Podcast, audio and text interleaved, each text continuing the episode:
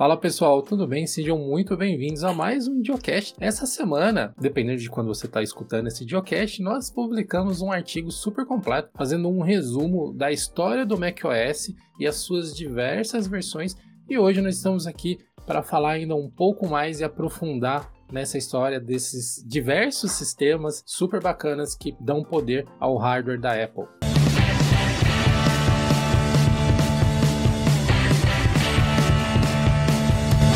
Esse episódio do Geocache conta com o apoio do FinLink, que é um software open source que permite que você compartilhe aplicativos de um servidor Linux com diversas outras plataformas, permitindo o acesso de Windows, macOS, Android, iOS e até mesmo de outros navegadores sem a necessidade de você instalar um cliente na sua máquina. Então conheça mais sobre o TeamLink, acesse o link que está na descrição desse episódio e entenda como você pode simplificar sua infraestrutura de TI com o FinLink.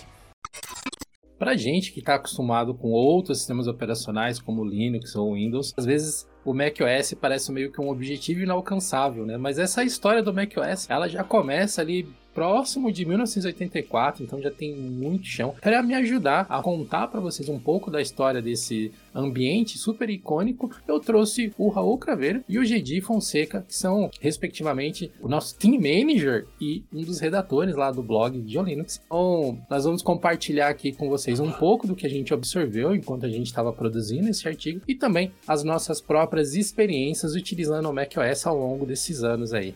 Sejam muito bem-vindos ao Geocast, pessoal. Gosto do termo Team Manager porque em inglês parece mais chique. Ah, mas gerente de equipe é legal também. Ah, mas Team Manager parece que, tipo, que eu trabalho na Faria Lima, sabe? Que eu sou. Team Manager é cargo de quem utiliza macOS. Justo. É chique. Eu usei macOS há muito, muito, muito, muito tempo atrás, numa das agências em que eu trabalhei, que era um birô, é uma classificação de agência que nem existe mais nesse mundo de é, saída digital, né, que se instaurou logo depois disso. Eu trabalhei em agências bem nessa fase da transição entre o analógico e o digital. E um dos primeiros Macs que eu utilizei, eu fui pesquisar aqui para poder lembrar qual era o modelo dele, era um Power Mac G3, que foi um dos últimos modelos a serem lançados antes do Steve Jobs assumir e mudar. Então, é, antes, eu só tô rindo aqui porque você falou dessa questão de, da, tran, da transição do analógico pro digital. Eu tô imaginando você fazendo arte com giz na parede, sabe? tipo, nosso analógico, tipo, tava nas cavernas desenhando do jeito que você falou. Mas tudo bem. Mas então, a minha primeira experiência com Mac, utilizando mesmo, né? Eu sempre, tipo, gostei de acompanhar notícias, essas coisas, acompanhar o mercado, mas eu nunca tinha de fato utilizado o sistema.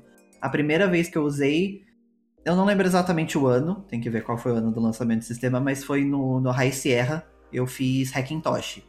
Mas eu não cheguei a utilizar por muito tempo. Eu usei por acho que pouco mais de um mês, sabe? É, mas eu gostava de ficar mexendo, tentando instalar. Na época ainda hum, funcionava a placa NVIDIA, mas aí eu usava o sistema, eu tipo, queria jogar um pouquinho, aí eu voltava e instalava o Windows de novo. Aí, e, e ficava nessa ida e volta, sabe? Fazer o, o distro hopping, só que com, com, com macOS, né, no caso. É, mas eu fui de fato utilizar tipo, como um daily driver agora no, com o Mac Mini M1 de 2020, que eu comprei ano passado. Então tem acho que 7, 8 meses que eu estou usando aí, usando como meu principal sistema. Principal e único, né, no caso. E tenho usado desde então. Então, não, eu nunca usei um equipamento Apple. Como eu sou entusiasta de TI, sistemas operacionais, softwares e tudo mais, então eu sempre tive muita curiosidade até porque sempre ouvi falar muito, extremamente bem do macOS, já há muitos anos. Então, meu primeiro contato, meus primeiros contatos foram pesquisando sobre o, sobre o sistema, assistindo vídeos e tudo mais. E meu primeiro, o contato mais próximo que eu já tive com o macOS começou a tipo um ano e meio, dois anos atrás, mais ou menos, que eu testei o macOS em uma máquina virtual, no Linux mesmo. Claro que não dá para ter noção de desempenho, mas tu pode ter uma noção de interface, por exemplo, aplicações e tudo mais. E vim me aprofundar um pouco mais sobre macOS agora recentemente, quando eu tive que pesquisar para produzir, produzir o artigo. Então aí que eu fui tomar conhecimento, um conhecimento mais aprofundado sobre a história do macOS e tudo mais, que na verdade é bem interessante. Vou aproveitar essa, essa brechinha aqui para comentar sobre o comentário maldoso aqui do meu colega Raul, sobre o pintar coisas com giz. Mas na verdade, é, eu peguei essa fase da transição do analógico pro digital e eu entrei já no digital. Então eu trabalhava num birô digital, que era coisa rara na época, assim. E como que era o processo analógico antes? Você imagina um filme de fotografia. Os filmes para trabalho publicitário normalmente eles eram cromos, né, que é aqueles filmes de alta resolução, e existiam profissionais que eles eram treinados para pintar em cima do cromo. Então o retoque digital era feito ou com tinta ou com ácido diretamente em cima da foto, para você sumir com elementos, você acrescentar elementos na foto você fazer fusão de duas fotos, por exemplo, ah, essa foto aqui eu preciso trocar o fundo dela. Tinha todo um processo de apagar elementos da foto com ácido, desgastando a película do cromo e depois fazendo uma sobreposição numa outra máquina que fotografava. Cara, era um processo artístico lindo assim, mas o digital tomou conta disso totalmente. Conheci uma senhora, que agora eu não me lembro o nome dela, que ela tinha todos os pincéis, os ácidos, as tintas, e, cara, era fantástico ver essa mulher trabalhar pintando cromo e ficava perfeito. Uhum. A gente não conseguia distinguir a olho o que, que era foto e o que, que era de trabalho dela. Mas quando eu entrei, por exemplo, eu trabalhei com um dos primeiros modelos de scanner de cromo que vieram pro Brasil, assim, foi importado, tudo era importado na época. Aí você tinha a possibilidade de trabalhar já no Photoshop, que, se eu não me engano era a versão 1.0 do Photoshop, editando as fotos direto no Mac, né, que era esse G3 que eu citei aqui. Isso foi mais ou menos ali 98, 99, assim. Era um, era um birô bem bacana. Não queria falar nada não, mas enquanto você tava trabalhando no Photoshop, eu tava no jardim. Pois é, senhores. É, eu trabalho com computadores faz algum tempo já. E esse nem foi meu primeiro trabalho com computadores, mas fica para um outro geocast. Mas o interessante dessa fase, e aí a gente talvez pode até mesclar um pouco da história do macOS com essa é, com esse trabalho de birô, porque elas são extremamente interligadas, porque o, o macOS ele sempre ditou tendências e a Apple continua ditando tendências tecnológicas até hoje. Mas durante uhum. muito tempo, muitas das ferramentas profissionais elas sempre começavam no macOS e depois elas tinham versão para PC. E uma coisa que eu tenho talvez um pouco de não posso dizer de trauma da Apple é que eu sempre achei os mouses nos equipamentos horríveis, horríveis, um pior do que o outro. Esse do G3 ele era até um mouse mais convencional, mas eu achava ele pequenininho, então para mim eu tenho mãos grandes, era bem difícil de usar. É, né, isso do mouse, inclusive até hoje, os mouses são bem horrorosinhos. Sabe? Tem, tem alguns defensores aí do, do Magic Mouse, mas ele é péssimo em questão de ergonomia. E ainda tem a piada, né, do, da última versão dele, que eles trocaram de pilha para bateria. Só que eles não quiseram fazer um redesign no, no mouse nem nada, então basicamente o conector Lightning fica embaixo dele. Então, se você quer carregar ele, você tem que virar ele de ponta cabeça e colocar o, o carregador e deixar ele lá de ponta cabeça carregando, sabe? Dizem as más línguas de que eles não queriam colocar o carregador tipo, na frente do mouse para que ele não pareça ser um mouse com fio, porque eles não queriam essa que fizessem essa semelhança, sabe, de que fosse um mouse com fio. Eu acho que foi só realmente uma uma preguiça de fazer um redesign porque ali eles teriam que mexer em várias coisas do mouse para poder mudar a posição e simplesmente colocaram ali embaixo, que é onde ficava a entrada de pilha. E, tipo, até hoje os mouses deles são péssimos, mas em compensação, trackpads são considerados os melhores trackpads do mercado. Deixa eu só perguntar, Ed, isso aí que tu. Vocês dois falaram, na verdade, dos mouses. Vocês estão falando de produtos de que época? De qualquer época? Eu utilizei quatro gerações diferentes de Mac para trabalhar, né? Que foi o G3 antigão, o G4, que já era um, um modelo novo, é, o Mac Cube, é a primeira versão do Mac Cube, e depois eu trabalhei com iMac. Todos eles para mim eram horríveis. Principalmente por conta do tamanho. Teve uma empresa, inclusive, que eu trabalhei, que era uma empresa de merchandising, e eles tinham uma área fabril lá. Então a gente fazia muitos stands, fazia todas essas peças que você entra dentro de um supermercado, prateleira, gôndola, a gente fazia lá. E tinha uma área de prototipagem eu cheguei para um dos engenheiros de protótipo e falei, cara, olha esse mouse aqui. E o cara pegou, ah, qual que é o problema? Falei, cara, é horrível, olha o tamanho da minha mão, o tamanho do mouse. Ele, ah, é verdade, né? Aí a gente desenhou um apoio de mão do mouse, aquele redondinho assim que vinha com os iMacs. E aí ele fez lá todo um negócio de madeira que eu encaixava em cima do, do iMac. E aí eu tinha um apoio mega ergonômico, assim. E ficou fantástico trabalhar naquele modo. Ele até falou que ia patentear essa parada e fazer um produto. Não sei se isso foi pra frente depois. Mas a gente montou, a gente fez isso. A gente fez uma adaptação para que pessoas com mão grande ficassem confortáveis usando aquele Mac, aquele mouse bolinha, né, que vinha com os iMacs. Então esses são produtos tipo do segunda metade dos anos 90 e primeira metade dos anos 2000, mais ou menos? Sim, até por volta de 2003 ali, eu acho. Foi o meu último contato com o Mac. E no dia a dia, eu acho que foi por volta de 2003. Porque tem um detalhe curioso sobre isso. A Apple estava sofrendo bastante para conseguir desenvolver um evoluir o macOS na primeira metade dos anos 90. Então, em 96, quando Steve Jobs voltou para a Apple, e naquela época também, na primeira metade dos anos 90, eles desenvolviam periféricos, mouses, câmeras, várias coisas. Impressoras, se eu não me engano também, posso estar enganado quanto a impressoras. E quando o Steve Jobs voltou, ele, pelo menos a informação que eu encontrei, que foi ele que determinou que a partir dali a Apple passaria a se concentrar em apenas alguns poucos produtos para poder fazer um trabalho mais bem feito sem explodir o orçamento. E foi a partir daí que a empresa deixou de produzir mouses e, aliás, mouse não sei se deixou, mas deixou de produzir impressoras, câmeras e alguns outros periféricos. E talvez seja esse o motivo da perda de qualidade dos mouses que tu está relatando aí, de serem mouses, mouses ruins, desconfortáveis e tal, pelo baixo investimento e pela baixa atenção da empresa nesse tipo de produto. É, desde a introdução do mouse, eles sempre tiveram e mantêm até hoje. Só que é só o mouse, obviamente. Hoje, né, o Magic Mouse que vem com iMac, vem com, com, com alguns outros dispositivos, né? É, e eles vendem lá separado também, mas, mas só, sabe, eles não têm vários modelos. Porque tem muito disso também, de tipo, eles só vão vender um modelo porque aquele é o modelo superior. Tem muito essa questão também, dentro da filosofia da Apple. Mas sempre foi meio ruim, sabe? É, o, o, que é bizarro, porque a Apple foi uma das principais responsáveis por introduzir o, o, o mouse né, no, nos computadores. É, que na verdade tem, tem um, um, filme muito legal que conta um pouco dessa história que é o, Os Piratas do Vale do Silício. Assisti duas vezes no técnico, inclusive, mas é bem legal. E conta um pouco dessa história de que, na verdade, a Xerox ia lançar um computador e ia, ia ser tipo, o primeiro computador com mouse. Eles apresentaram essa ideia para a Apple. E a Apple foi lá e meio que surrupiou a ideia e, e, fez e lançou antes.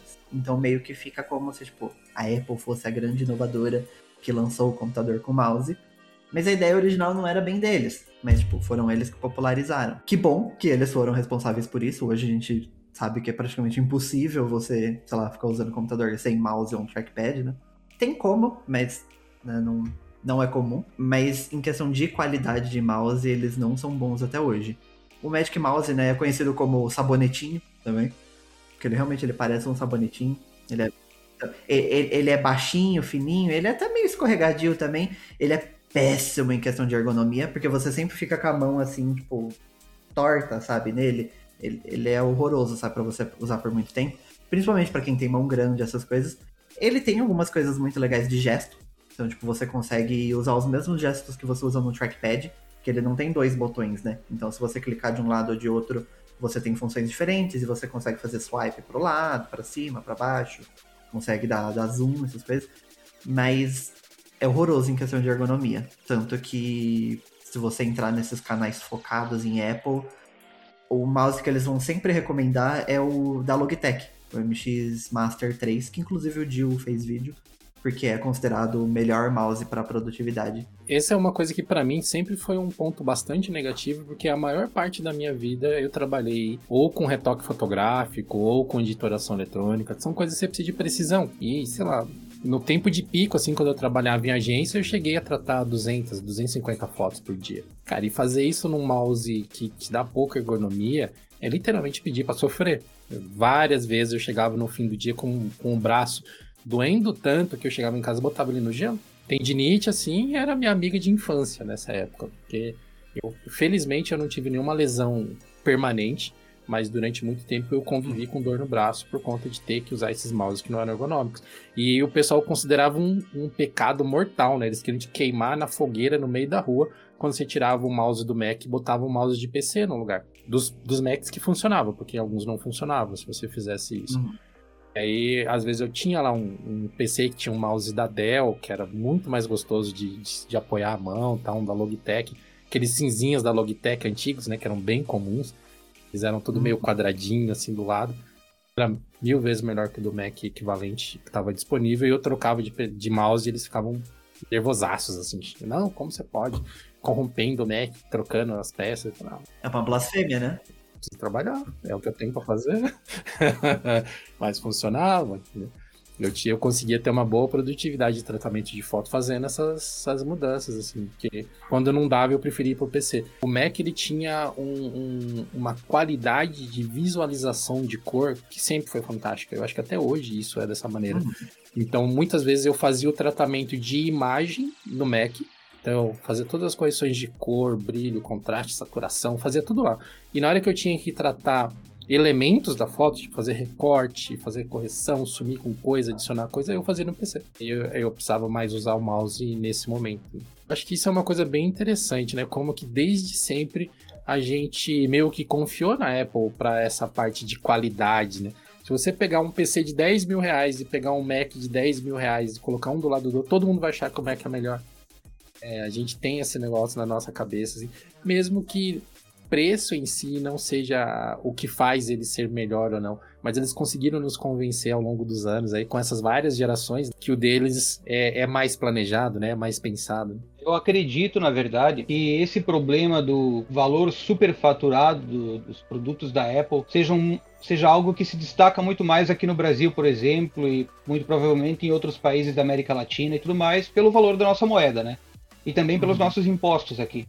Eu acho que para um americano, por exemplo, comprar um Mac, um produto da Apple, por mais que seja caro, provavelmente não vai ser tão divergente o valor comparado com um PC, com um Windows, como é aqui no Brasil. Então tem esse lance todo também. Sim, é lá nos Estados Unidos realmente, tipo, não é barato, sabe? Você acha computadores bem mais baratos, mas realmente não é tão distante assim da realidade quanto é aqui, sabe? É, tanto que se você até vendo em filmes essas coisas, ou se você vê, tipo, sei lá, vlog da galera lá, sabe, você vê que é, é muito mais comum as pessoas terem um, um, um, MacBook em casa, às vezes, tipo, um iMac da família na, na, na sala, sabe? Uns negócios assim, sabe? E é, a, a, grande maioria usa iPhone. É, tem também a questão do orgulho por ser uma empresa americana, tem todo esse patriotismo por trás também, que pesa muito lá, especificamente nos Estados Unidos mas é mais acessível, sabe?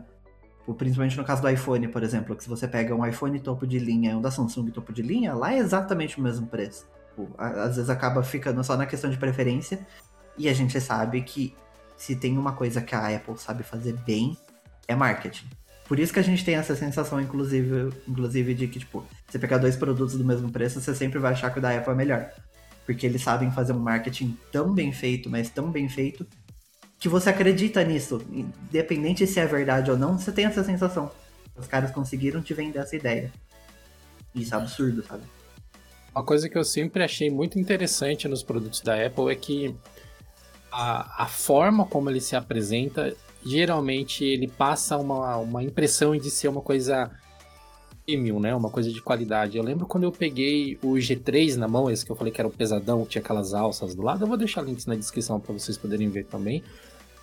E, meu, era completamente diferente de qualquer coisa que você já tinha visto em termos de PC na época. Porque o PC, na maioria dos casos, os PCs dessa época, né, que era ali comecinho dos anos 2000, ainda eram aqueles gabinetes de ferro pesadões. Era muito raro você ver um gabinete com parte de plástico. Aquela carenagem interna eram umas chapas de ferro dobradas, assim, de metal dobradas, né? Aí chegou esse, esse, esse Mac na agência que eu trabalhava, que ele era todo feito de plástico um plástico meio translúcido, assim, mesclando. O que a gente tinha lá era um tom meio de azul acinzentado. E depois eles lançaram um novo que era um, um cinza mais forte o que eu trabalhei ele, ele, era mais azulado. E aí quando você abria a lateral da tampa dele assim, ele e, e deixava todas as peças expostas assim, não existia PC daquele jeito na época. Aí você falava, caramba, olha que computador. Como usuário de Mac, eu posso fazer a crítica, tinha uma pegadinha. Se você abrisse a tampa lateral dele sem prestar atenção, a tampa caía, que o peso do hardware estava todo na tampa lateral. Então você tinha que abrir a tampa e segurar. Se você não segurasse, ele batia na mesa e como era muito pesado, você podia danificar o gabinete ou até quebrar alguma peça, assim. É. De novo, isso é um mérito deles de engenharia que até hoje a gente não tem como. A gente pode questionar qualquer coisa na Apple, menos essas características, né? E outra coisa que torna, assim, que é uma evidência de que a, a Apple é fantástica no que diz respeito a tanto inovação quanto marketing, é que, por exemplo, sim, tem o fator patriotismo do americano que o Raul mencionou, mas também eu acompanho youtubers da Alemanha, do Reino Unido, de alguns países da Ásia, e é super comum tu ver esses youtubers, essas pessoas utilizando produtos da Apple. Então, eles não têm patriotismo em relação ao americano, muito provavelmente, mas ainda assim a Apple faz um trabalho tão bom que esses produtos são super bem vendidos para lá também. E aqui no Brasil provavelmente seriam também, se fossem mais acessíveis. Sim. É, é, é, muito comum você ver um canal focado só em produto da Apple, só fala de Apple, mas você não vê um canal, sabe, focado no ecossistema Samsung, por exemplo. Ou, tipo, ainda falando de Android, tem, mas, mas tem bem menos também, sabe? Independente de é melhor ou não, sabe? O da Samsung às vezes tem até muito mais dispositivos, mas você não vê canais focados nisso, sabe? Mas na Apple tem toda essa questão, sabe? E eles realmente, eles a Apple sempre pensou muito em cada detalhezinho, como que o cliente vai receber, independente se aquilo é tecnicamente melhor ou não. Outra coisa também que eu recomendo para quem quer saber um pouco mais dessa história é a biografia de Steve Jobs. Eu não lembro quem foi que escreveu a biografia, mas é tipo a, a mais conhecida, sabe? O livro é, é, branco, com a cara de Steve Jobs em branco e preto.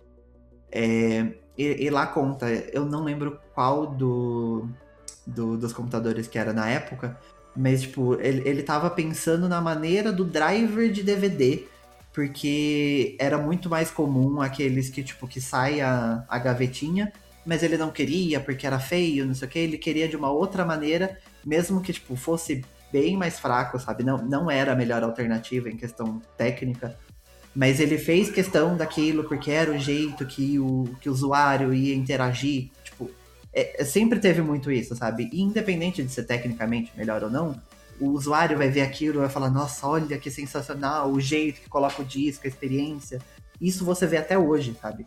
O Mac Studio, né, que foi o último computador deles que eles lançaram, a experiência do unboxing também é diferente. Tipo, você abre a caixa, aí você puxa a lateral, o computador sobe um pouco para você conseguir pegar ele mais fácil. Tipo, isso aumenta o preço da caixa de uma maneira completamente desnecessária, mas tem a experiência, né? Tipo, o computador saindo, vindo até você, e, tipo, e as, todo mundo faz vídeo mostrando unboxing. Aí você assiste cinco, seis vídeos da mesma caixa, tipo, a caixa é igual. E você fica encantado, você acha, tipo, você fala, nossa, que lindo. É só uma caixa, sabe? Mas os caras sabem vender o produto. Daqui a pouco as caixas do Mac vão até ligar uma luz, assim, aquela, aquela luz e tocar aquela música de igreja quando tu começa a tirar o produto de dentro, sabe? Como se o produto tivesse vindo do paraíso, alguma coisa assim.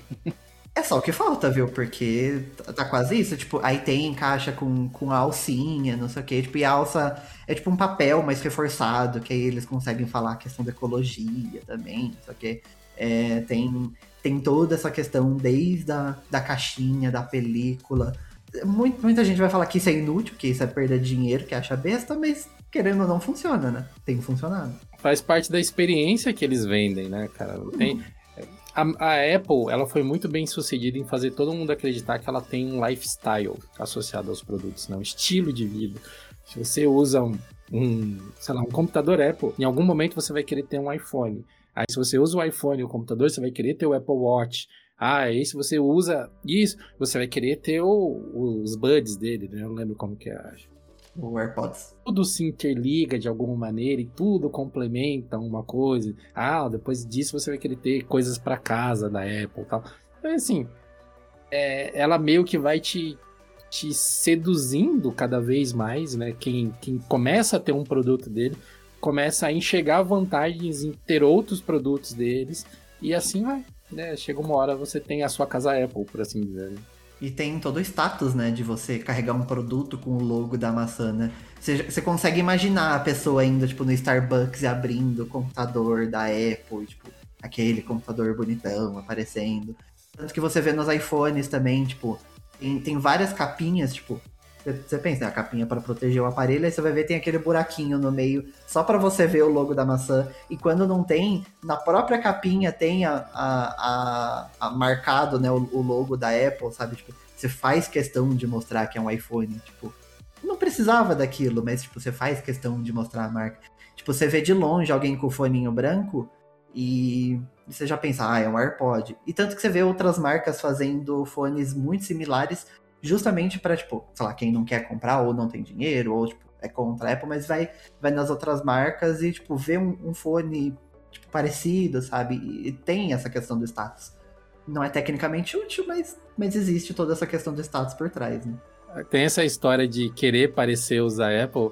Eu não vou entregar o nome do meu amigo que fez isso aqui, mas ele ouve o Geocache e ele vai se reconhecer nessa história que uma vez eu fui, eu moro aqui em São Paulo, então nós fomos aqui na Avenida Paulista, onde tem uma série de galerias que trazem material importado. E ele chegou assim nas lojas de informática e falou: "Ah, eu quero um fone desse sem fio, mas que pareça aquele da Apple, que é para minha esposa, não sei o que, que ela quer um daquele, que ela usa Android, mas na reunião ela quer aparecer com aquele fone, porque todo mundo é fone, não sei o que". E eu fiquei bem quieto, fiquei vendo aquilo, falei, ah, no final ele achou um modelo que serviu para ele. Ele deve estar ouvindo isso, aí depois ele me manda um zap, mas eu não entreguei que foi você, hein? Nem fala o nome completo, né? Sim, pelo que eu posso perceber, a, o marketing da Apple não é focado em vender os seus produtos. O marketing da Apple é focado em vender experiências. Então eles querem vender toda uma, toda uma experiência para o usuário. E a experiência inclui o status, inclui os produtos muito bons, inclui a conectividade entre todos eles e assim por diante. Então é, é fantástico o que eles fazem. Você faz parte de um clubinho, né? E eu tava pesquisando aqui enquanto a gente tava falando. Eu não sei se foi o primeiro, tá? Mas foi o primeiro que eu vi isso funcionando. No Power Mac Cube, ele, que era aquele todo quadradinho, o DVD ele não tinha uma gaveta removível. Ele tinha apenas uma fenda e você inseria o DVD dentro dele, ele escorregava meio de lado, assim, ele fazia um movimento muito bonito para entrar dentro dele. E aí quando você queria tirar o DVD, ele tinha um, um, um botãozinho que você apertava e ele não, não, aliás, não tinha botão. Era somente por dentro do seu operacional que você clicava numa notificação e ele ejetava a mídia que estava ali dentro. Então, eu lembro que quando ele chegou, assim, a gente ficou até um tempo brincando de tirar e pôr DVD ali de dentro, que é, era um negócio, assim, bacana mesmo. Eu acredito que tenha sido ele o primeiro, porque eu, não, eu realmente não lembro de nenhum dos modelos anteriores que eu tive contato, pelo menos, não ter essa gaveta móvel, assim, de DVD, era bem bacana. É muito mais caro de desenvolver isso, tem muito mais chance de dar problema, mas tem toda a experiência, sabe? E, querendo ou não, isso vende, sabe? É sempre foi muito sobre isso, né? E esse G-Cube, principalmente, né? Provavelmente o pessoal vai, vai me corrigir depois falando que é Cube, mas enfim. É, esse Mac G4 Cube, ele era muito lindo. Acho que ninguém até aquela época já tinha visto um computador daquela forma. Ele, inclusive, ele desmontava por baixo. Então, quando você queria ter acesso ao hardware dele, você virava ele ao contrário em cima da mesa. Ele tinha uma alça que você puxava a hora que você tirava o primeiro nível da alça, ele destravava o gabinete e aí você puxava, saía o restante. Saía toda a carcaça dele. Eu vou deixar links na descrição para vocês poderem ver. E esse DVD, ele tinha. Ele era meio tricky. Se o DVD enganchasse dentro dele, você não tinha como tirar. Não, não havia forma de você acessar ele. Aí você tinha que literalmente desmontar ele de dentro do gabinete para você poder apertar um, uma, um clipezinho lá dentro e puxar o DVD para fora era bem, bem complicado, porque ele, inclusive a gravidade ajudava nesse movimento dele descer para dentro do, do, do, gabinete. Era um microzinho bacana, mas esquentava aquele negócio. Muita gente chamava de torradeira esse Mac, esse Mac Cube também.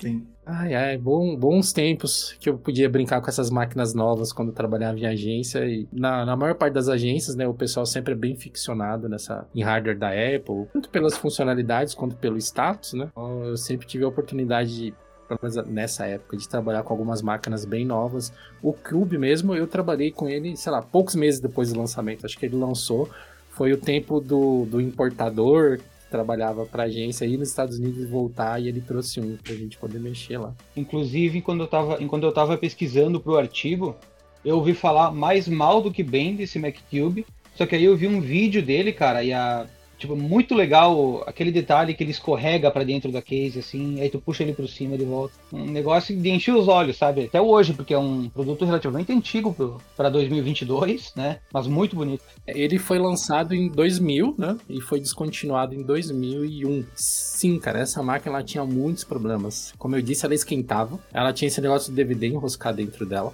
Mas o pior problema que ela tinha é que o gabinete trincava, porque ele tinha dois pontos de apoio que é o que dava sustentação para todo o peso do hardware que estava dentro dele e ficava numa caixa de acrílico.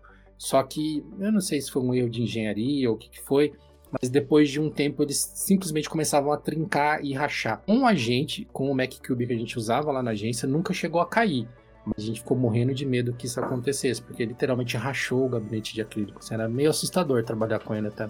Então, é um, é um computador realmente bem problemático, mas até hoje ele é considerado icônico em questão de design, sabe? Porque a Apple sempre teve ali lado a lado com essa questão de design também. Às vezes é considerado peça de decoração também, né? É por isso que os novos iMacs, tipo, tem várias cores também. Aí você pensa na cor que funciona bem com, com a sua sala, por exemplo tem, tem todo esse aspecto de design que, querendo ou não, vende para muitas pessoas também. Às vezes a pessoa quer o iMac porque ele é bonito, não porque ela precisa, sabe? Sim, isso é, é verdadeiro. O que nos leva, né? Porque logo depois desse G4 Cube nasceram os iMacs, né? Os iMacs, aqueles que eram o gabinete único, né? Que era tudo um, um all-in-one coloridos. E eu me recordo que quando saíram esses modelos, que eles tinham várias cores, na agência que eu trabalhava, a, a, filha do dono da agência trabalhava com a gente lá e ela queria porque queria o rosa. E o dono da agência falou: Você tá maluca que eu vou comprar um rosa para poder na minha agência? Você compra o seu, com seu dinheiro e usa. Na agência ele trouxe um, um azul que era chamativo pra caramba, mas era menos ruim do que o rosa, em termos de ergonomia visual até, né? Eu tinha votado pelo cinza, mas enfim, quem tem a grana manda, né? esses IMAX coloridos eu só usei, tipo, muito tempo depois. Porque, né, na faculdade que eu fazia, né, tinha um laboratório de, de, de publicidade mesmo. Aí eles falavam que tinha computadores com Mac também. Só que era, tipo, um Mac de 2003 e eu estudei lá em 2012. Mas tudo bem. Mas aí, tipo, eu só realmente tentei usar. Ficou cinco minutos tentando ligar, não ligou. A gente não sabia a senha dele também, desliguei. Por fim, não usei. Mas realmente, tipo, Lógico, ali o design já tinha dado uma envelhecida, né? Porque era todo computador já com, com tela plana e tal, e aquele computador de, tu, de, de tubo, né? É, envelheceu, mas, mas realmente ele é muito bonito, sabe? Tem um, um design icônico e, e, coisa que sempre foi a Apple que, que forçou isso de trazer computadores como peças de design, como, como realmente ter a beleza ali também não ser só praticidade, só, só funcionalidade, né? No mar de, né, no mar de tantos computadores pretos e cinzas, né? E um pouco mais antigo, né? Bege. Ela traz um computador transparente, um computador verde, azul, rosa. E querendo ou não, se destaca, né? Você vê de longe, você sabe, hum, isso é um Mac. E o sistema operacional sempre acompanhando isso, né? O GD fez uma pesquisa bem extensa aí sobre os sistemas operacionais da Apple, da, da, sobre os sistemas operacionais da Apple. E ele trouxe bastante informações né, sobre a mudança das interfaces e tal. O que você destaca, Didi, da pesquisa que você fez? O que foi um ponto assim, que chamou sua atenção em relação ao sistema operacional? Nós tivemos. Olha, primeiro que nós tivemos dois grandes sistemas operacionais Mac, por assim dizer. Ele é dividido em duas partes. Tem o Mac de 84, que ele segue, ele perde a, o suporte em 99, não, perdão, 2001. Em 2001 ele perde o suporte, que é quando nasce o Mac OS X. O Mac OS X é essa segunda grande versão do Mac, porque ele começa a ser desenvolvido em 96 a partir do Next Step, que é o sistema operacional lá do, do Steve Jobs, né, que o Steve Jobs estava desenvolvendo na empresa dele, também chamada Next Step.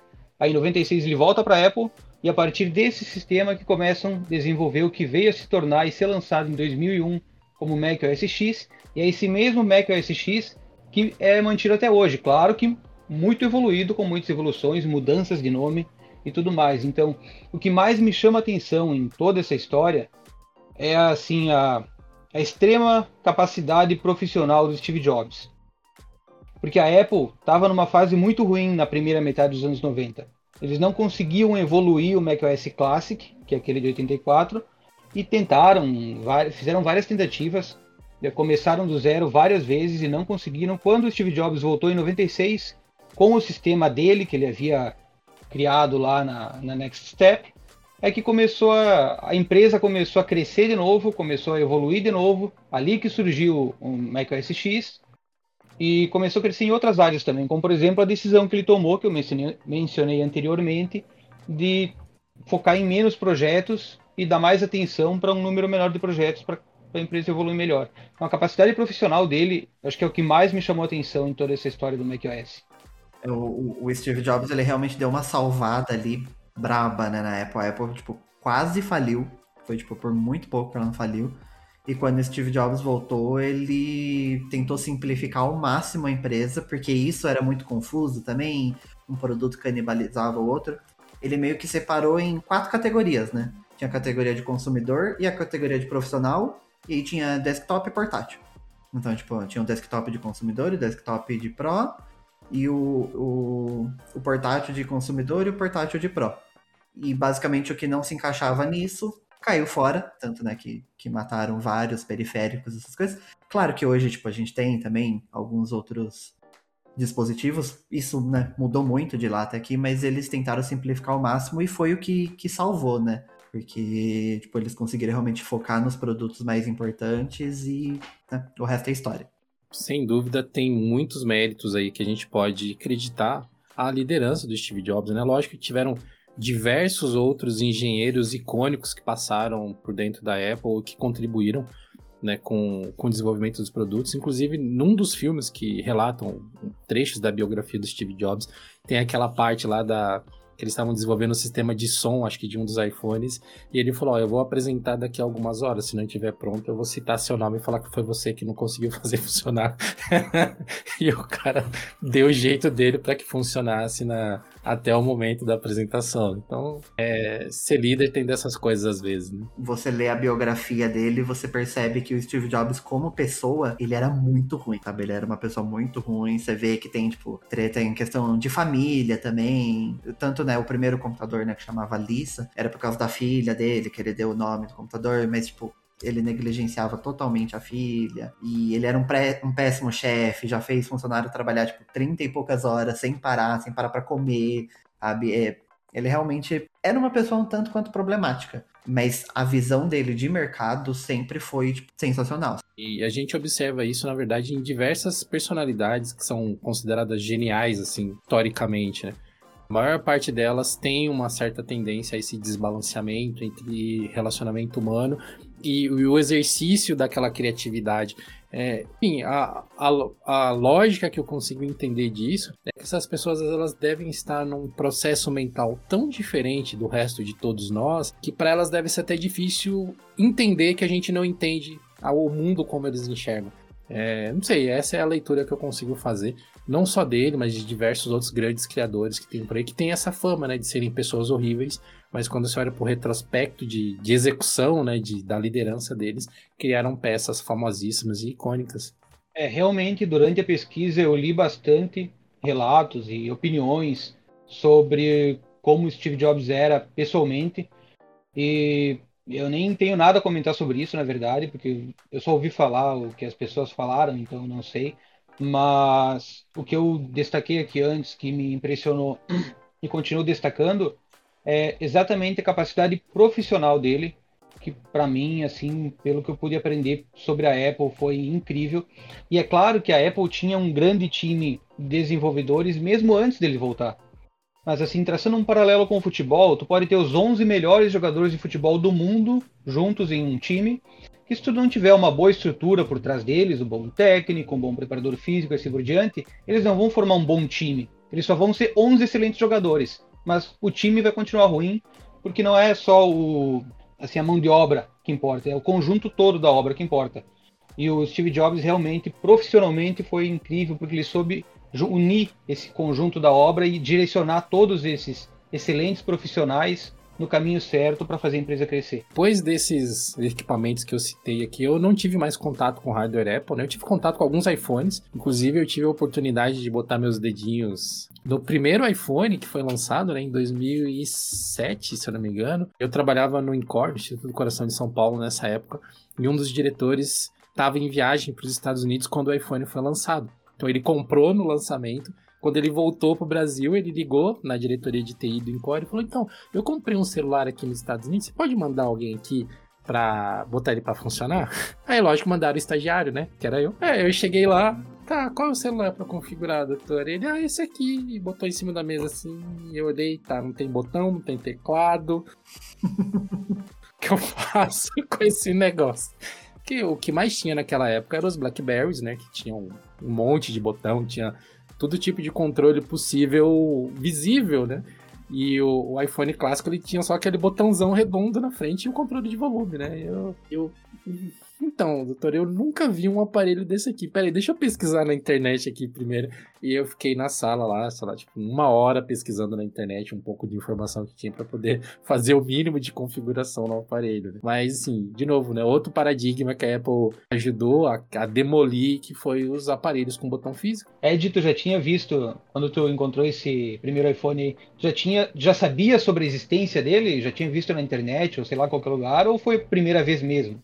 Eu já tinha visto, porque eu, eu acompanhei o lançamento, né? Acompanhei o lançamento, né? Eu fiquei sabendo que foi lançado, mas eu não me importava muito com smartphone, assim, naquela. Eu nem tinha celular nessa época, na verdade. Enfim, era uma coisa com a qual não, não me importava mesmo. Eu vi que lançou, porque é Apple, né? Acabava acompanhando tecnologia, e quando eu cheguei lá para configurar era um desses, eu também um susto, assim, porque, tipo, eu tinha lido no jornal, sei lá, três dias antes e o negócio tava ali na minha mão para eu mexer. É lógico que eu demorei um pouquinho mais do que eu precisava para poder fuçar um pouquinho, mas foi, foi uma experiência divertida no final das contas. Não, a Apple realmente foi, foi revolucionária também nesse mercado né, de, de smartphone tipo, definitivamente não foi o primeiro smartphone com, com tela touch, não foi o primeiro smartphone, mas sem dúvida foi o primeiro bem sucedido. E se você pegar o, o primeiro iPhone pro 3GS, que é o segundo, né? curiosamente não é o segundo no iPhone 2, iPhone 3GS, 3G, aí depois teve o 3GS também.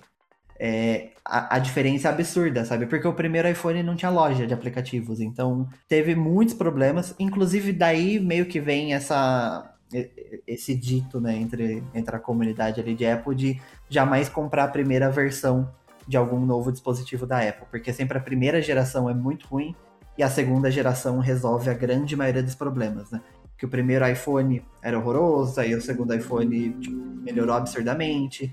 O iPad 1 para o iPad 2 também, o iPad 1 morreu muito rápido, o iPad 2 vai perder o suporte para Netflix agora. Até hoje a Netflix ainda funciona no iPad 2. E tem, tipo, acho que coisa de 10 anos já. É, nem sei exatamente quando que saiu o iPad 2. Então, tem, tem muito disso. Mas, sem dúvida, a Apple foi uma das grandes responsáveis por, por popularizar esse mercado de smartphone, de smartphones com touch, né?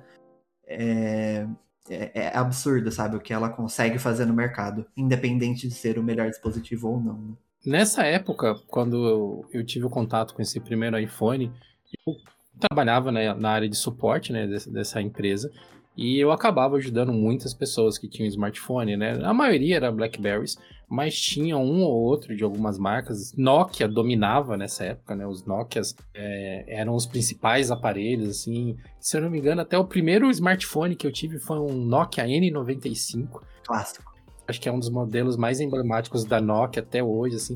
Uhum.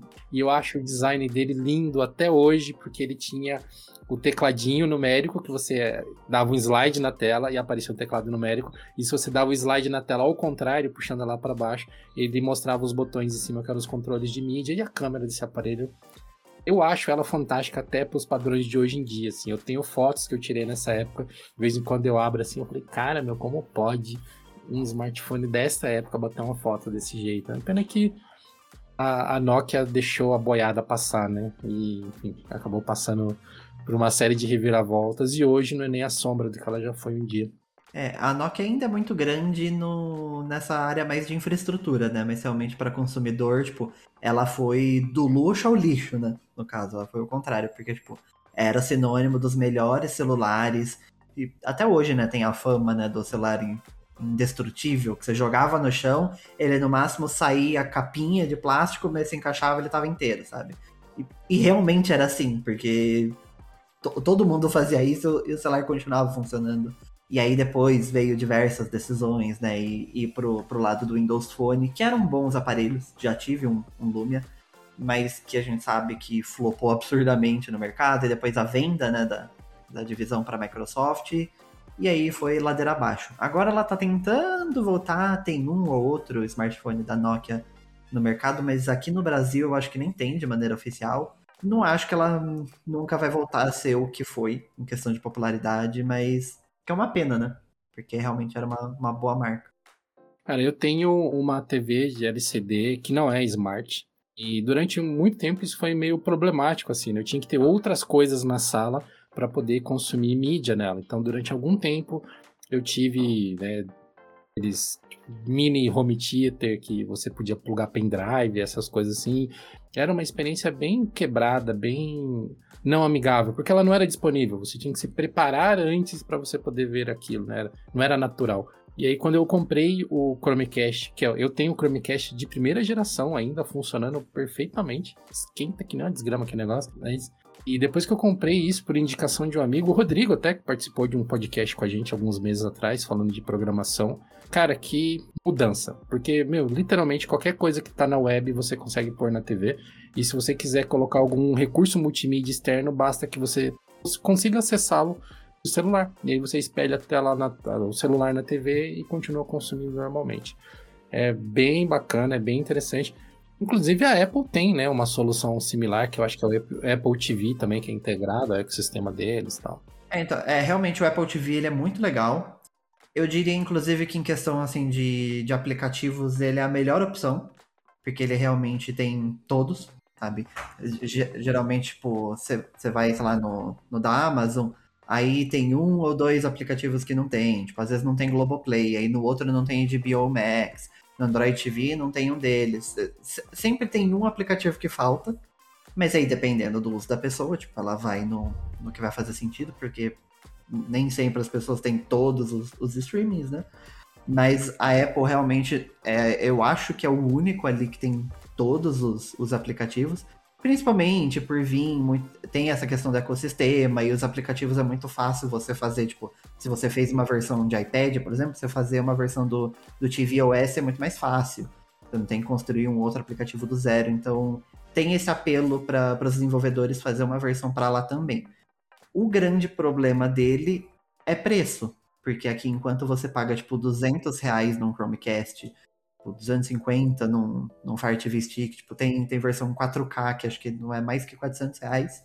Um Apple TV começa em 2,300. Então, tipo, você vai pagar 2.300 reais. Pra... E não é nem eu, tipo, porque os outros ainda fica penduradinho atrás da TV, é super fácil de colocar ali. O Apple TV é uma caixinha mesmo, então você tem que colocar em cima de um rack, ou sei lá, fixar de alguma maneira atrás, Tem, tem que ter alguma volta, sabe? E aí vale a pena, sabe? Geralmente é interessante se você já tá no ecossistema da Apple. Se, tipo, se você já tem MacBook, se você já tem iOS, você consegue usar é, AirPlay para poder mandar as coisas. O que também, na verdade, isso não necessariamente é, é tão necessário, porque tem TV da Samsung que tem suporte para AirPlay. Mas, tipo, se você já tá naquele ecossistema, aí você tem o Apple Arcade, que a grande maioria dos joguinhos do Apple Arcade tem para Apple TV também, porque é uma exigência da Apple que, tipo, os jogos que tem para iOS, iPad, tem que ter para para Apple TV também. A não ser que seja um jogo que use, tipo, um giroscópio, alguma coisa que não tenha no Apple TV, aí tá tudo bem não ter, de resto tem que ter. Então você tem um, um ecossistema ali grande de, de jogos. Mas a grande maioria dos usuários não vale a pena e ele não teve versão nova do Apple TV há muito tempo. A última versão, na verdade, só mudou o controle. Não tem tanto apelo. É muito legal, funciona muito bem, é super bonito. É tipo, em questão de, de visual, é o mais bonito que tem, eu acho, no mercado. Porque, nossa, o da Amazon funciona muito bem, mas é feio, coitado. Mas justifica R$ 2.300? Muito difícil. É, mas isso que você citou, pelo menos para mim, faz todo sentido, assim, a Apple querer que esse negócio fique visível, né? Porque a Apple, ela tem disso, né? Ela quer que, que os usuários ostentem visualmente os produtos da Apple para gerar esse desejo até em outras pessoas, né? A pessoa vai entrar lá na sua casa, ah, vamos assistir um filminho aqui. Você vai lá ali, com certeza ele deve ter um splash screen com a maçã gigantesca quando você liga a TV e tal. Aí a pessoa vai sentar lá, nossa, mas o que, que é isso que você usa para colocar filmes na sua TV? Ó, oh, é a minha Apple TV. Faz assim. Ajuda no marketing esse tipo de abordagem, né? Aí tem um descanso de tela também, tipo, se você fica um tempinho ali sem, acessar, ele tem vários descansos de tela já padrão, tipo, tem da vista de São Francisco, aí tem de algumas outras cidades, ele fica uma vista aérea, aí ele vai mostrando, tipo, é bem bonito, sabe? É, a galera adora também e deixa lá rolando, tem tem, tem tudo isso também. Realmente tem toda essa questão do ecossistema e do status. Lá fora é um pouco mais aceitável. É caro também, porque, tipo, lá enquanto um outro você paga 20, 30 dólares, lá é 200 dólares no Apple TV. Mas ainda assim, tipo, é caro, mas eles têm 200 dólares para pagar, sabe? Aqui você né, justificar dois salários mínimos em um negócio que você podia pagar 200 reais, fica difícil, sabe? É, às vezes é mais caro que a TV, dependendo da TV que você comprar, sabe? Então, é, é o estilo Apple de viver que a gente vem falando desde sempre, né? Mas a gente tá falando de hardware, software, essas coisas assim. E não pensem vocês, caros ouvintes do Geocast, que a gente não vai falar de software livre hoje, não. A Apple tem softwares livres. É lógico que muitas vezes eles acabam ficando em segundo plano em relação ao que você vê, assim, na primeira experiência do produto, né? Mas o GD até acrescentou no artigo deles algumas referências para projetos de software livre que a Apple fez contribuições bem importantes. Né?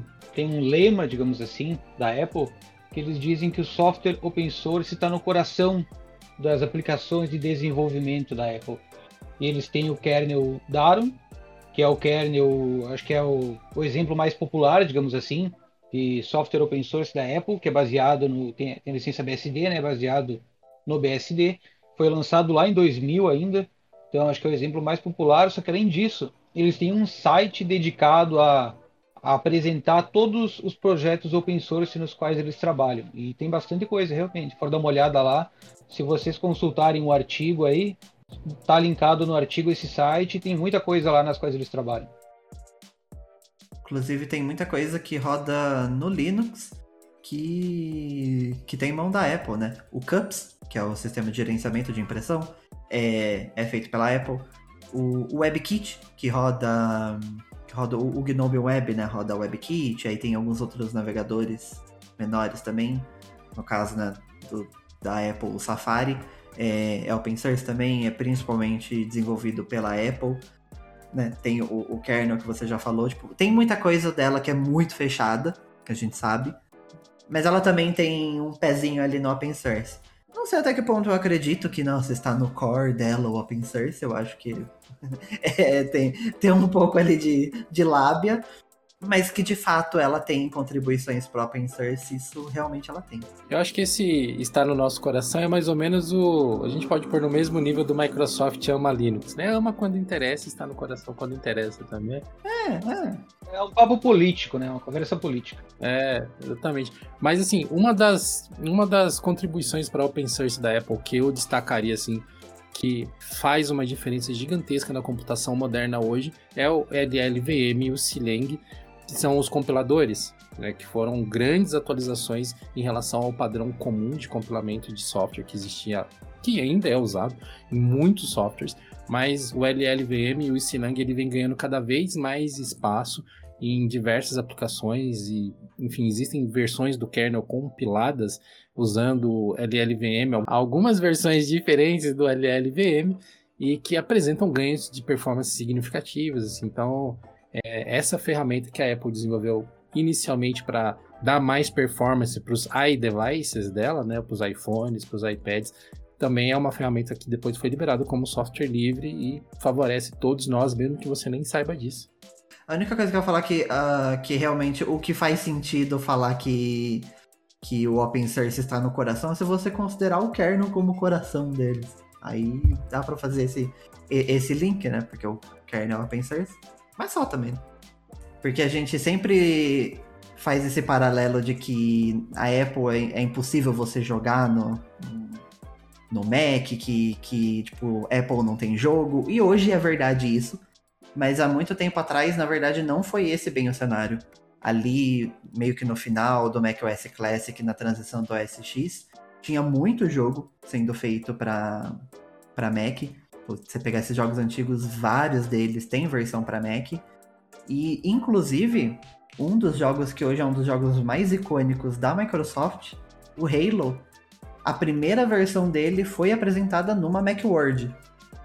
É, ele seria, na verdade, um, um TPS, é, ia ser lançado para Mac. Ele, ele foi anunciado na Macworld em 1999, rodando num Power Mac G3. Tô vendo aqui, inclusive. Só que aí depois tiveram alguns problemas e, e por fim meio que ele virou um jogo da, da Microsoft.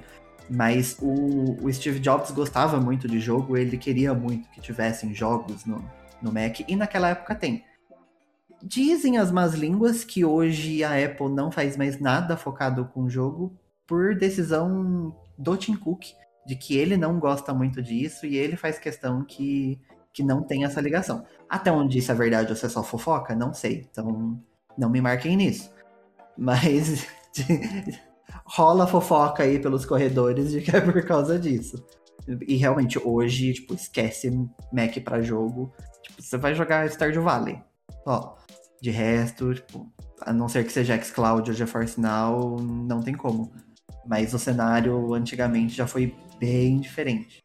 Tiozão Cook não gosta de jogo. Aparentemente não. O Tim Cook gosta mais de navegadores. Oh, o Walter se escondeu depois dessa. Ai, senhor amada, vamos acabar por aqui, pelo amor de Deus. Mas depois dessa piada de tiozão aqui, só pra gente terminar essa viagem histórica, acho que a gente podia falar um pouco do Mac moderno, né? Os, os M1s aí, que novamente são mais uma virada no mercado. É a Apple pegando uma coisa que existia já há muito tempo, eram os processadores ARM, colocando todos os superpoderes dela e criando um produto que faz a gente acreditar que é o primeiro, é, que é um, é uma, é um lançamento, que é uma grande revolução do mercado, quando na verdade o que, que ela fez novamente com toda a qualidade que lhe é imputada, né? A gente não tem como negar isso, foi juntar coisas que já existiam e entregar uma solução, entregar uma experiência que ninguém tinha feito até o momento. Né? Você, como um usuário de um feliz usuário de M1, como tem sido essa sua experiência? Faz o que um ano que você tem um M1, mais ou menos? Tem sete oito meses, mais ou menos. E assim, realmente é, é, o que eles prometem, sabe? Não é perfeito, é lógico, tem ainda suas questões. E ainda, né, tipo, eu tenho o M1 base, né? Agora, tipo, quando eu comprei ainda só existiu o M1 base, mas agora veio o M1 Max, M1 Pro, agora o M1 Ultra. Provavelmente deve vir mais um aí em breve, porque eles já falaram que ainda vai ter novidades pro Mac Pro. Então, com certeza vai ter, tipo, M1 Blaster Ultimate XPS, alguma coisa, sei lá, alguma coisa aí, que provavelmente deve ser 4 M1 Ultras, 4 M1 Pro, na verdade, grudado, com certeza. Que aí é, é, é outra coisa, mas realmente o, o M1 é absurdo, sabe? O, eles conseguiram fazer um negócio que ninguém ainda tinha conseguido, sabe? Porque tem outros computadores com ARM né, no, no mercado, tipo, a gente vê os Raspberries, né, que são tudo ARM também rodando, mas, mas eles são focados né, em, em low-end, então aí, até aí normal ser fraco, mas a gente vê vários computadores Windows com ARM no mercado e nenhum consegue fazer o que o M1 faz até agora. Eu espero que esse cenário mude, de verdade, eu espero que a gente veja outros computadores com ARM brigando ali pau a pau, sabe? Porque eu acho que isso sim é o futuro, sabe? Tem, tem muita tecnologia que aparece por aí, as pessoas falam que é o futuro e nunca é, mas ARM no desktop eu realmente acredito que é o futuro. Ele tem uma eficiência energética sensacional, isso a gente, né, falando em questão de meio ambiente, né, nessas questões, realmente isso é sensacional, tanto que, né, os MacBooks, você vê que eles duram hoje, tipo, coisa de 20, 22 horas, é, uma carga de bateria, coisa que antes chegava, assim, no, no Mac sempre foi relativamente bom, chegava até 10 horas, dependendo do computador. Enquanto a gente sabe que qualquer outro computador com Windows, tipo, 5, 6 horas já é muito. Mas agora, tipo, tem computador com 20, 22 horas de energia. E, e ainda assim ele não abre mão do desempenho para isso, sabe? Não tem, tipo, não é rodando num, num modo de economia de energia, sabe? Que fica na metade. Ele realmente isso você usando todo o poder dele, sabe? No M1 base você consegue editar vídeo em 4K, você consegue rodar vários softwares pesados. Não consegue rodar jogo. Sim, paciência. Quanto a isso, não, não tem muito o que fazer.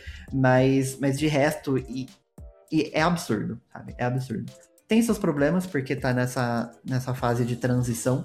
Então tem softwares que estão rodando no Rosetta, né? Que é a camada de compatibilidade deles, para rodar software de Intel no, no Apple Silicon. Mas aí muitos softwares funcionam ótimo, sabe? Eu uso OBS via Rosetta e funciona perfeitamente. Mas o Trello, por exemplo, ele é nojento no, no Rosetta. É, tipo, trava, sei lá, parece que eu tô rodando. tô rodando vídeo em 8K pra, pra travar daquele jeito. É, é, é bizarro. Mas no geral ele funciona muito bem. E assim, eu acho que, que veio para ficar, sabe? E eu espero que isso balance bem a indústria, porque eles definitivamente não estão para brincadeira no, no ARM para desktop. O que a Apple fez, na verdade, é uma coisa que é, que é recorrente assim, na história da Apple quando você compara, né?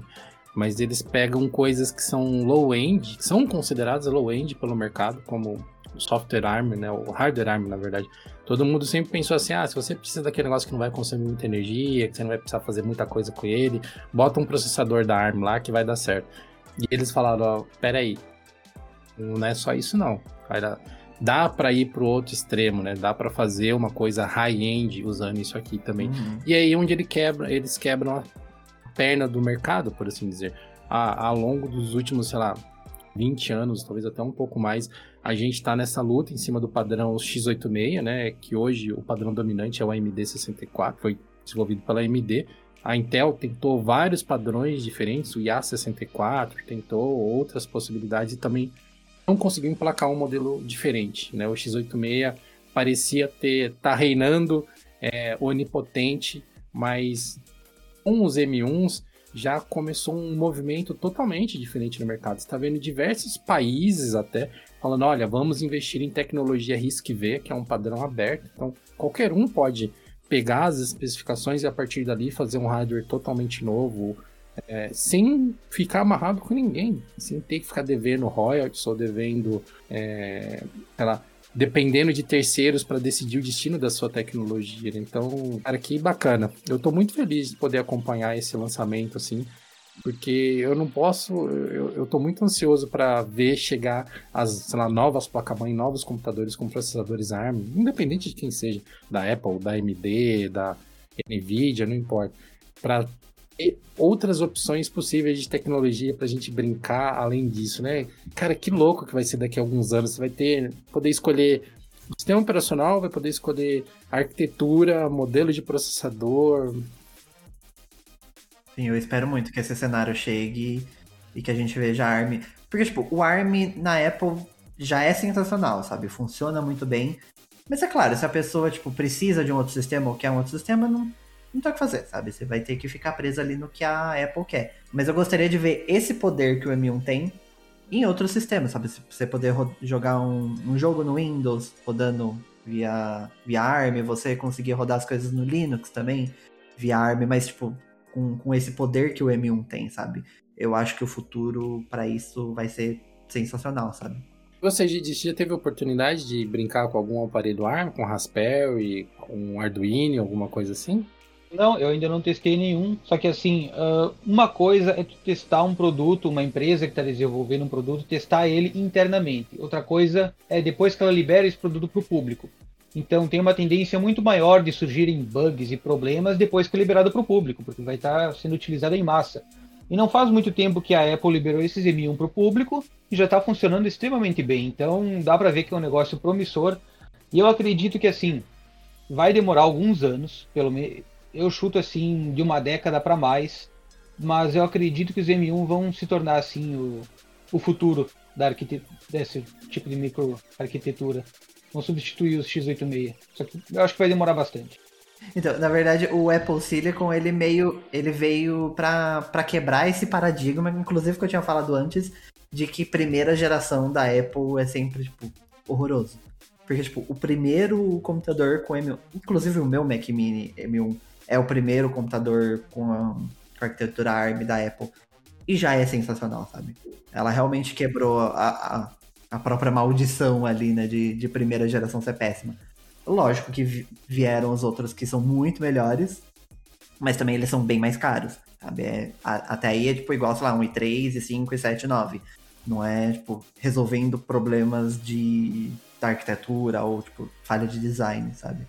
Mas realmente, tipo, eles vieram acertando desde o início, coisa que eles não têm muita, muito costume de, de fazer, sabe? Acertar de primeira. Mas aí tem uma pegadinha do malandro, sabia? O M1 não é o primeiro processador ARM da Apple. Ela já vem criando processadores ARM há muito tempo, né, com os A1, né, que era a linha de processadores que eles utilizavam nos iPads e nos iPhones. Até tem um vídeo muito bacana do Fábio Akita, onde ele explica essa linha do tempo dos processadores ARM. A Apple, ela parece que ela tem um planejamento de longo prazo, assim, muito, muito bem claro, assim, para eles, porque é, nesse vídeo do Fábio Akita fica muito claro, assim, que eles vieram uma pegada de processadores, aí no meio disso eles encaixaram uma outra tecnologia, e eles foram iterando aquela tecnologia, e aí eles mudaram mais uma coisa e foram iterando até, que chega um ponto, o M1 já existia, ele só não tinha o nome de M1. E aí eles lançam o M1 como um produto e tal. E, e parece que eles revolucionaram, mas era uma coisa que eles já estavam jogando na nossa cara, tipo, há 10 anos, assim. É, não, ainda quando eu digo, tipo, a primeira geração, eu digo focado para desktop, porque realmente eles têm essa experiência com ARM há muito tempo, que há muito tempo que eles fazem os próprios processadores no, no iPhone. E acho que por isso, inclusive, que deu tão certo, porque eles já têm a experiência com ARM, com, com fazer processador. O que eles precisaram fazer ali, trazer né, para a potência do desktop migrar pro sistema, né, pro macOS. E deu certo, sabe? Mas parece que, tipo, o M1 em si já tava em, em planejamento, acho que coisa de, de quatro anos, mais ou menos, antes de lançar. Tipo, isso, o M1 especificamente, não só do fato deles mexerem com ARM. Dizem, inclusive, que eles já estão em testes no M3 já. Mas aí também é só rumor, a gente não, sa não sabe se se já estão mexendo no M3, mas pode ser que, que já tenha alguma coisa assim rolando também. É, eu, eu queria perguntar, que eu tô meio por fora disso. Foi lançado o M1, beleza, que é esse aí que o Raul tem. Aí depois foi lançado o M2 ou é o M1 de nova geração? Continua sendo M1 o nome? Não, é M1 é porque é a primeira geração, ainda é a primeira geração. É... Porque na verdade a gente chama o processador de processador M1, mas na verdade o processador é o Apple Silicon, né, que eles deram o nome é, essa linha para desktop, que colocaram no iPad também, mas a linha desktop é a linha M, que, que aí o Mac Mini, né, e o, o MacBook Air e o primeiro MacBook Pro é o M1. Aí tem o M1 Pro. Aí tem o M1 Max, que não é Max, porque vem outro depois. Aí tem o M1 Ultra. E, e, quando eles anunciaram o M1 Ultra, eles na própria conferência já falaram que, tipo, ainda falta um computador para fazer essa, essa transição. Eles falaram que, tipo, no próximo evento vai ter o Mac Pro. Então provavelmente a gente vai ver um M1 Blaster, M1, sei lá, qual é o nome que eles vão colocar. Dizem que pode ser M1 Extreme. Meio brega, mas. Mas seria basicamente como i3, i5, i7, i9. Só que aí, tipo, tem as gerações, sabe? Aí quando tiver a próxima geração vai ser M2, M2 Pro, M2 Max, M2 Ultra e M2 sei lá o que. Mas realmente só falta mais um computador agora para matar a Intel de vez na, na Apple. E mas M1 é a primeira geração e tem várias versões. Pois é, senhores, a história da Apple tem muita coisa para ser contada, além do que nós abordamos aqui. A gente fez um apanhado mínimo aqui, não considere esse um, um, registro histórico de toda a evolução dos produtos da Apple, foi muito mais baseado nas nossas próprias observações e experiências, e com certeza a gente ainda vai ver muito mais coisa, pelo menos eu espero continuar vendo muito mais coisa da Apple, porque eles têm esse super poder de sempre dar uma chacoalhada no mercado. E uma outra coisa que eu queria destacar para vocês também, que eu espero que chacoalhe o mercado muito em breve, é que o Diolinux está com um processo de captação de talentos. Então, se você acessar o nosso site geolinux.com.br/barra vagas, você vai ter acesso a algumas vagas para as quais nós estamos captando currículos e indicações de profissionais, porque o Geolinux está crescendo e a gente espera que você participe desse crescimento junto com a gente. Né? Se você é uma pessoa profissional que se encaixa dentro das vagas que nós estamos mostrando lá no momento, envie seu currículo para a gente, envie um link do seu portfólio, enfim, se apresente, faça com que nós saibamos que você existe, interaja com a gente nas redes sociais, porque é assim que essas vagas começarem a ser disponibilizadas, vamos entrar em contato com todo mundo e você pode ser uma pessoa redatora, uma pessoa designer que trabalha na equipe do Geolinks, ajudando a gente a levar conhecimento e informação sobre tecnologia, sobre software livre, software de código aberto para todo mundo. Muito obrigado a vocês que nos acompanharam. Muito obrigado, Gedi e Raul, pela, pela parceria e pelas conversas aqui ao longo desse episódio. E nós nos vemos no próximo Geocast.